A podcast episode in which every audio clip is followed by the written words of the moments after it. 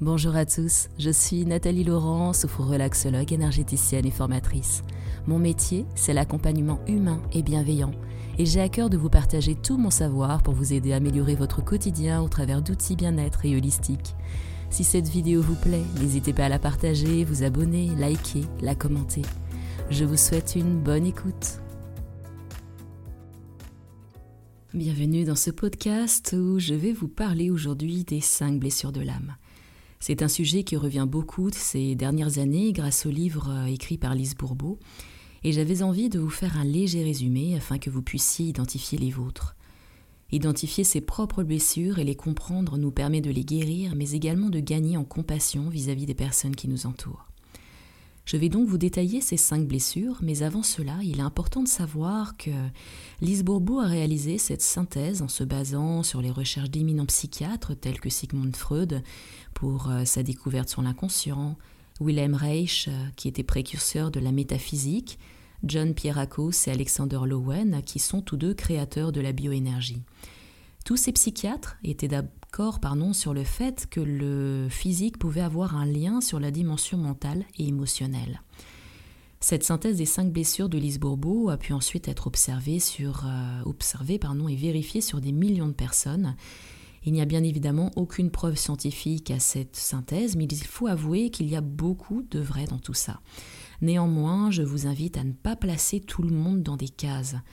Prenez tout ce qui vous parle, même si dans la majorité des cas les particularités liées aux blessures le confirment, il peut parfois arriver que euh, ça ne corresponde pas tout à fait à la personne que vous êtes et c'est totalement normal car euh, vous pouvez avoir un petit peu de chacune des blessures.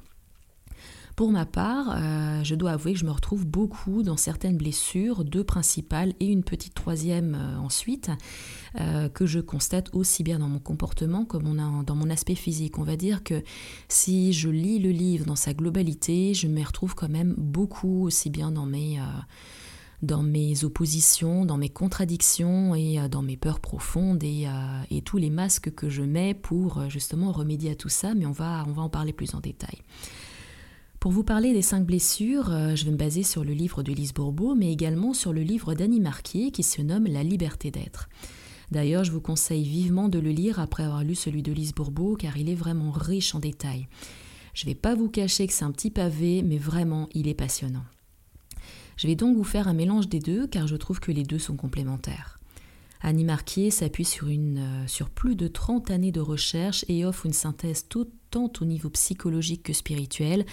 Annie, tout comme Lise Bourbeau, sont toutes les deux québécoises et comme on le sait pour beaucoup, les Québécois ont quand même quelques années d'avance en développement spirituel par rapport au reste du monde.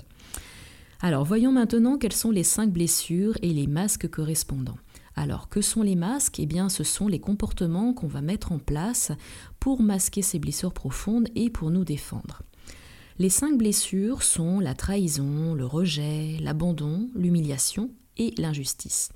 Alors je vous donne un petit euh, repère mémotechnique pour ne pas oublier les cinq blessures, parce que parfois on peut se souvenir de trois, quatre blessures et en oublier une ou deux. Utilisez le mot trahi. T-R-A-H-I. Ce sont les cinq premières lettres des cinq principales blessures euh, de l'enfance. Il est important de noter que nous n'avons pas forcément les cinq blessures. Généralement, nous avons une ou deux blessures bien marquées et on peut avoir quelques petits restes par-ci par-là sur, euh, les trois autres blessures. Alors, euh, commençons par la blessure de la trahison. Cette blessure utilise le masque qu'on appelle du contrôlant. C'est une blessure qui est éveillée entre l'âge de 2 et de 4 ans avec le parent de sexe opposé c'est-à-dire le papa si nous sommes une femme ou la maman si nous sommes un homme.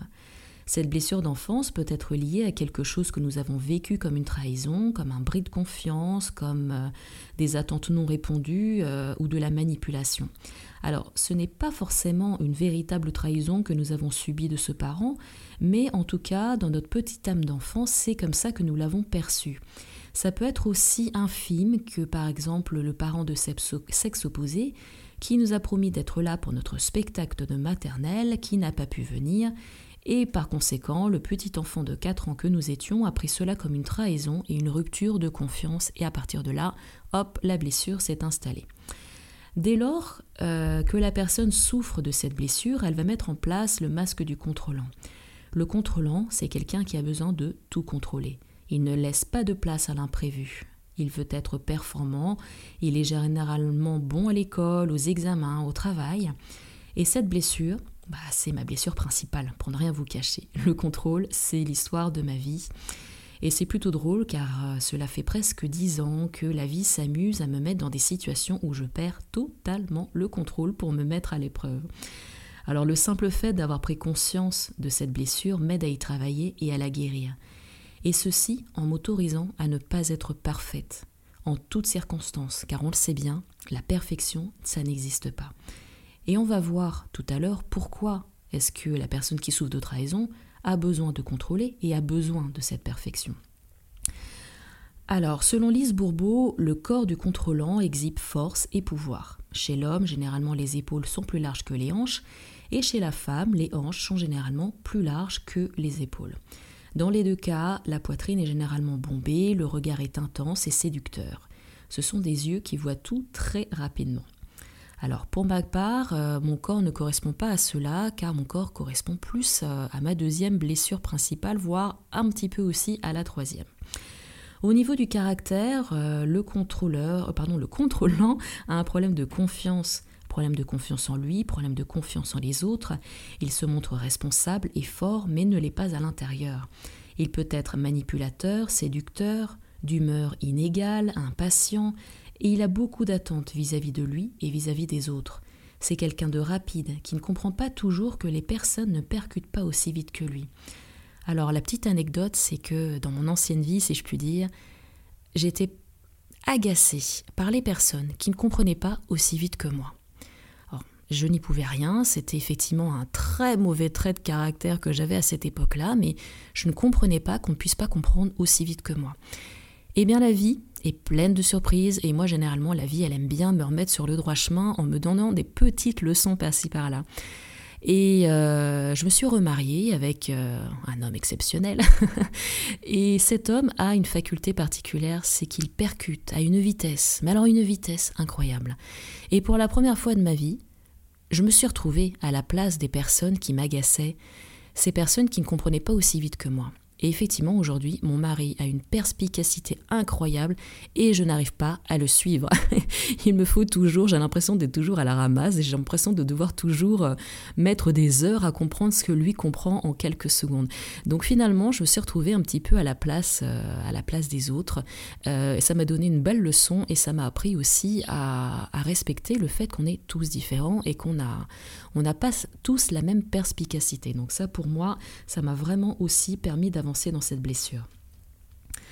Alors, Annie Marquier, pour en revenir à la trahison, appelle euh, cette structure le psychopathe. Oui, le psychopathe, c'est beaucoup moins sympa que le contrôlant. Euh, sa peur principale, c'est de ne pas être aimé, peur de perdre le pouvoir et l'influence, la peur de la trahison. Et tout en lui crée, crie, pardon, aimez-moi. Je vous disais tout à l'heure, c'est la raison pour laquelle la personne qui souffle de trahison a besoin d'être parfait, a besoin de tout contrôler. Parce que quand on est parfait, bah si on veut être parfait, c'est pourquoi C'est pour être aimé. Donc elle est là la principale blessure de, de la personne, c'est qu'elle a besoin d'être absolument aimée et elle fera tout pour. Alors le travail à faire est de lâcher prise sur le besoin d'être aimé, retrouver sa véritable identité, retrouver la source de l'amour véritable. Et une fois cette structure guérie et transformée, ses qualités seront l'amour vrai, la chaleur humaine, la compassion, la générosité, la créativité, une haute énergie, l'intégrité, l'humour et la richesse intérieure. Et sa tâche de contribution pour l'humanité sera d'apporter un exemple de pouvoir mis au service de l'amour dans tous les domaines de l'activité humaine. Passons maintenant à la deuxième blessure qui s'appelle la blessure du rejet. La personne qui souffre de rejet va utiliser le masque du fuyant. Cette blessure est éveillée entre la conception et l'âge de 1 an avec le parent du même sexe. Cette blessure donne la sensation de ne pas sentir le droit d'exister, pardon, de ne pas se sentir le droit d'exister. Et enfant, la personne ressent une sensation de rejet par le parent du même sexe encore une fois sans que cela soit un véritable rejet. mais en tout cas l'enfant le ressent comme tel. Alors je vous donne un exemple.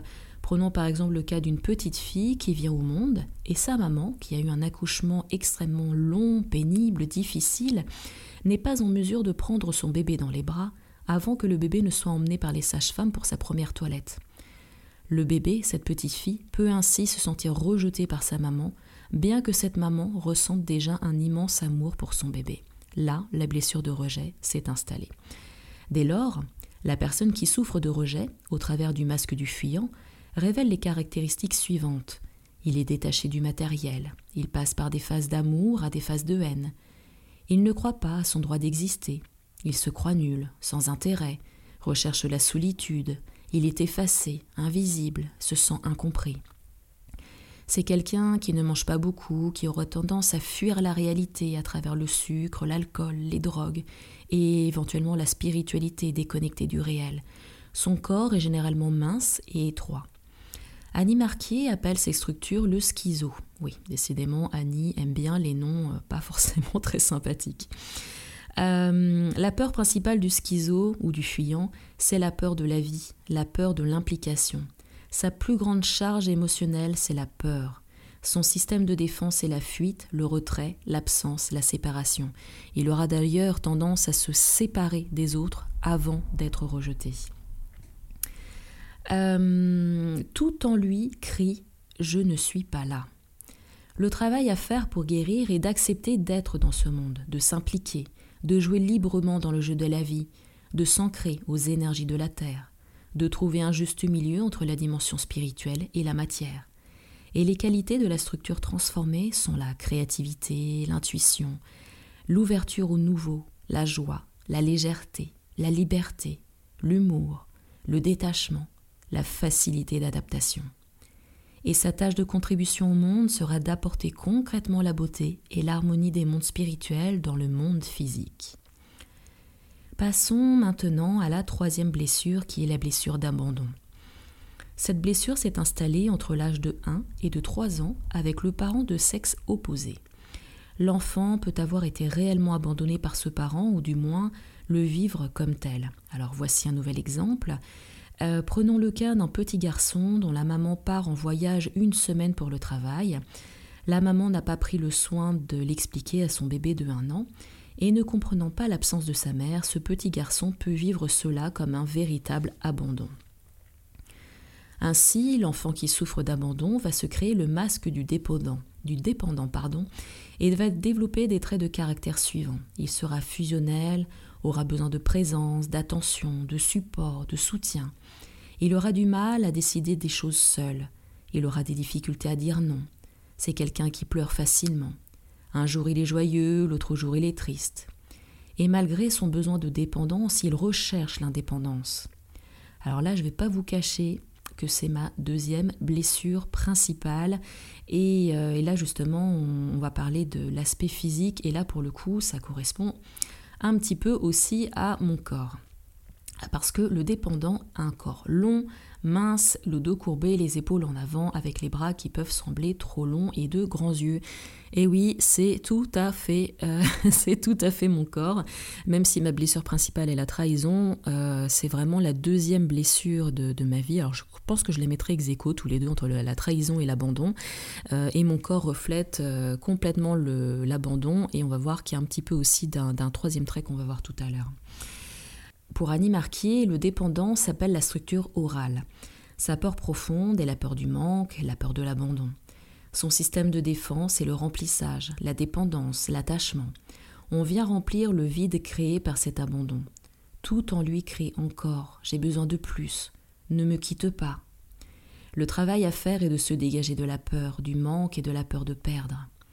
Les qualités de la structure orale ou dépendante transformée seront la générosité, la bonté, la douceur, la détente. Elle saura prendre soin des autres en les laissant libres, bons vivants, équilibrés. Sa tâche de contribution au monde sera d'apporter le sens de l'abondance dans le monde. Et voyons maintenant la quatrième blessure qui est celle de l'humiliation. Cette blessure s'est installée entre l'âge de 1 et de 3 ans avec le parent qui s'est occupé principalement de lui, généralement la mère. Bon, ce peut être le père aussi, hein, dans le cas de père au foyer, de père élevant seul leur enfant.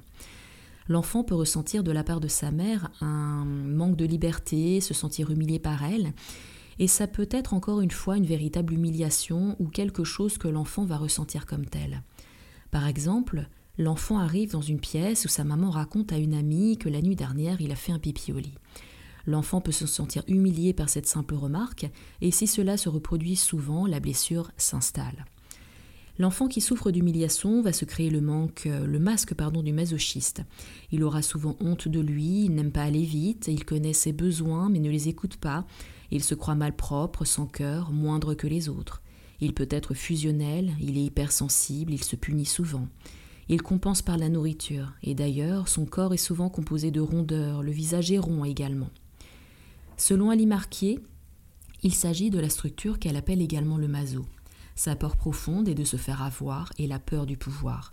Son système de défense, c'est la soumission ou la rébellion, parfois en alternance. Il blâme beaucoup, il se sent victime, tout en cette personne crie Je souffre et c'est de votre faute. Le travail à faire est de lâcher prise sur la mécanique de la victime, cesser de blâmer des autres, et éliminer la critique et le dénigrement, recontacter son pouvoir créateur, accueillir la joie de vivre. Et une fois cette structure transformée, ses qualités seront la compassion, le courage, la solidité, la fiabilité, la générosité, le respect et le don de soi. Sa tâche de contribution au monde sera d'apporter la force de la compassion, de l'entraide et du service dans le monde. Et pour finir, parlons de la dernière blessure, celle de l'injustice.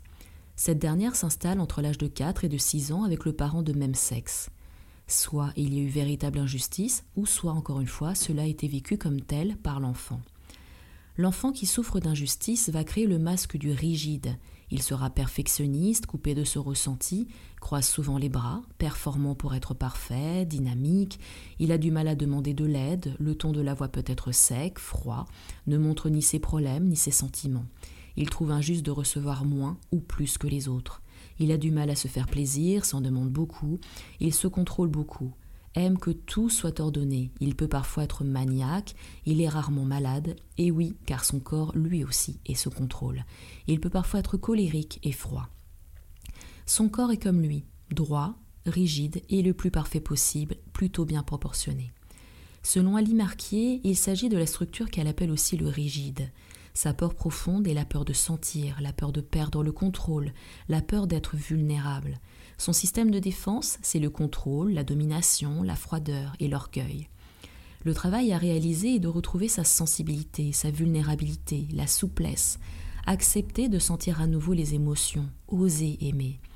Et les qualités de la structure guérie sont la volonté, le centrage, la maîtrise émotionnelle, le courage, la pureté des sentiments, le détachement, beaucoup d'énergie, et il sera le défenseur courageux de la liberté et de la justice. Et pour être franche, je me retrouve aussi un petit peu dans cette blessure. Mon expression favorite, c'est c'est injuste. L'injustice me révolte au plus haut point. D'ailleurs, essayez de voir quelles sont vos hum, remarques euh, que vous répétez souvent. Les expressions que vous utilisez peuvent aussi vous donner des indications sur, euh, voilà, sur la principale blessure que vous avez.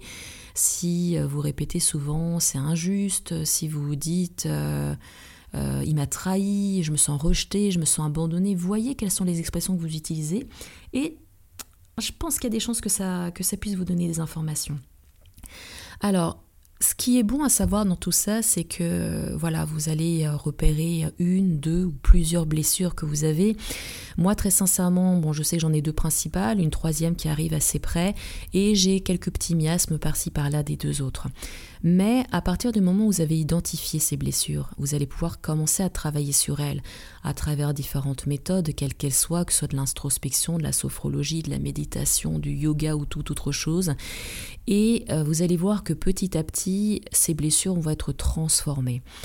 Pour vous donner mon, cas personnel, donc je vous disais qu'effectivement, à mon niveau physique, j'ai le côté de l'abandon, c'est-à-dire, bon, je suis très grande, mince, euh, bon, mon corps est plutôt bien proportionné, avec ce défaut d'avoir les épaules en avant qui sont très propres à, l'abandon. Le côté corps euh, plutôt bien proportionné et rigide sont liés à la blessure de l'injustice. Et moi, pour le coup, quand je dis que mon corps est rigide, il est vraiment rigide parce que je manque terriblement de souplesse. Mais à force de travailler sur mes blessures, mes épaules ont commencé à se redresser, mon corps a commencé à gagner en souplesse. Alors pour gagner en souplesse, les rigides, ce que vous pouvez faire aussi, c'est pratiquer des exercices comme du stretching, euh, du yoga, voilà, tout ce qui permet d'assouplir votre corps. Parce que si vous assouplissez votre corps, ça va également assouplir votre, euh, mental et vos émotions. Euh, vous allez voir aussi que vos comportements vont commencer à changer. Euh, pour reprendre mon cas, je vous disais que je ne supportais pas les personnes qui comprenaient moins vite que moi. Euh, aujourd'hui, euh, c'est l'inverse. Aujourd'hui, je suis complètement compatissante de ces personnes parce que j'ai compris que je réagissais comme ça à cause d'une de mes blessures. Bref, même si vous vous retrouvez dans ces blessures, ne vous fustigez pas, entre guillemets, ne vous dites pas Ah zut, je suis comme ça, c'est, qu'est-ce que je peux y faire? Vous pouvez y faire en travaillant sur vous et tous vos petits défauts, entre guillemets, tous ces masques que vous êtes créés, vous pouvez revenir en arrière et vous pouvez venir les enlever les uns après les autres. Alors, ce qui, il est possible aussi quand vous allez lire ce livre en écoutant ce podcast que vous disiez oh non mais n'importe quoi, euh, c'est pas vrai, moi je suis pas comme ça, euh, je suis pas comme ci, etc. Alors ça c'est tout à fait normal. Si jamais vous avez cette réaction à l'intérieur de vous, c'est peut-être justement qu'il y a quelque chose qui est venu résonner et que vous le rejetez. Pour ma part, euh, quand j'ai lu ce livre la première fois, alors j'étais d'accord sur pas mal de choses, on va dire les choses les plus gentillettes. En revanche, dès que ça venait heurter ma sensibilité, là j'ai tout rejeté en flèche. J'ai rejeté mon côté orgueil, j'ai rejeté mon côté manipulateur, j'ai rejeté mon côté euh, besoin de perfection, euh, besoin de contrôle, etc., etc. Il y a plein de choses que j'ai rejetées en me disant mais non, mais moi je suis pas comme ça. Parce que oui, parce que moi dans ma blessure d'abandon, mon besoin non, c'est pas l'abandon, c'est la trahison. Dans, ma blessure de trahison, j'ai besoin d'être aimé. Et si on a tous ces défauts, on ne peut pas être aimé quand on a autant de défauts. Donc ma structure et ma blessure à l'intérieur me disaient mais non Nathalie, tu n'es pas comme ça parce que si tu es comme ça, on ne va pas t'aimer. Donc dites-vous bien que si vous rejetez quelque chose, c'est que peut-être il y a une part de vérité dans tout ça. Et sur le fait d'être aimé, pour en revenir là-dessus, effectivement j'étais comme ça avant. C'est-à-dire que je disais oui à tout le monde, je ne savais pas dire non parce que je me disais que dire non, ça veut dire que, oh, mon Dieu, si tu dis non, mais on va pas t'aimer parce que tu as dit non. Aujourd'hui, bon, je suis peut-être passée un petit peu à, du côté euh, extrême de la chose, mais aujourd'hui, je vais être honnête avec vous, je ne cherche plus à être aimée.